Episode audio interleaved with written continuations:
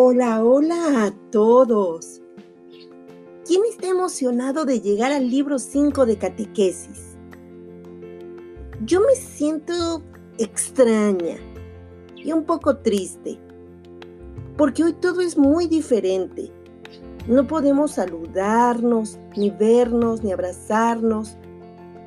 Pero ¿saben una cosa? También es muy divertido estar juntos sin conocernos. Es como jugar a las escondidillas o al amigo misterioso. Me gustan los misterios, porque tienen siempre un final inesperado. Y hablando de misterios, quiero contarles uno, grande y maravilloso, que sigue sorprendiendo a todos. Estoy hablando de la resurrección de Jesús. ¿Recuerdas qué pasó después de que Jesús murió porque sus, enemigos lo mandaron crucificar? Exacto. Lo enterraron en una tumba que taparon con una gran roca y todos sus amigos y su madre se quedaron muy tristes y desanimados. Además, tenían mucho miedo, pues pensaban que a ellos también los podrían buscar y matar, al igual que a su maestro. Por eso, se fueron a esconder. Se les olvidó que él mismo les había dicho que después de ser crucificado, resucitaría. Los evangelios narran que Jesús se apareció primeramente a María Magdalena, una de sus discípulas, y algunas otras mujeres. Esto fue tres días después de que Jesús fue clavado en la cruz. Las mujeres fueron muy temprano al sepulcro para ungirlo con aceites que habían preparado. Entonces, vieron a unos hombres con vestidos resplandecientes. Eran en realidad unos ángeles. Y fueron ellos quienes les dijeron, no está aquí, ha resucitado como lo había dicho.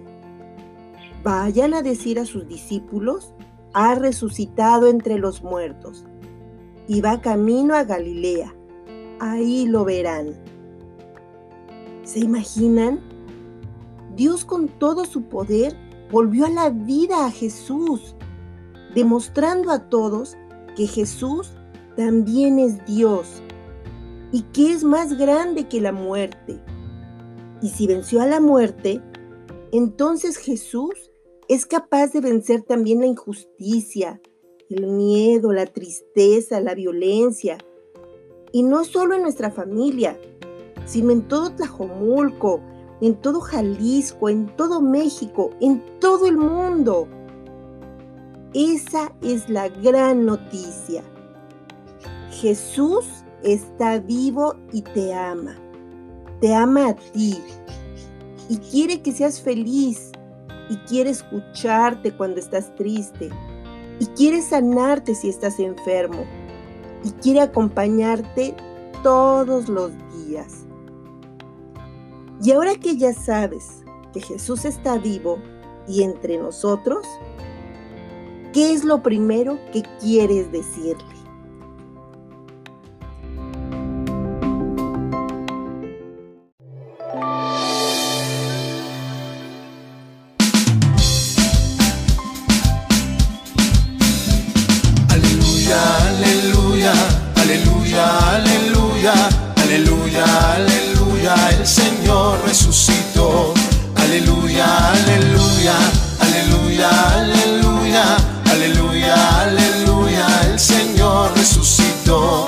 Señor resucitó.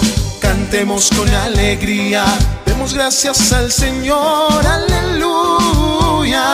Demos gracias al Señor, aleluya.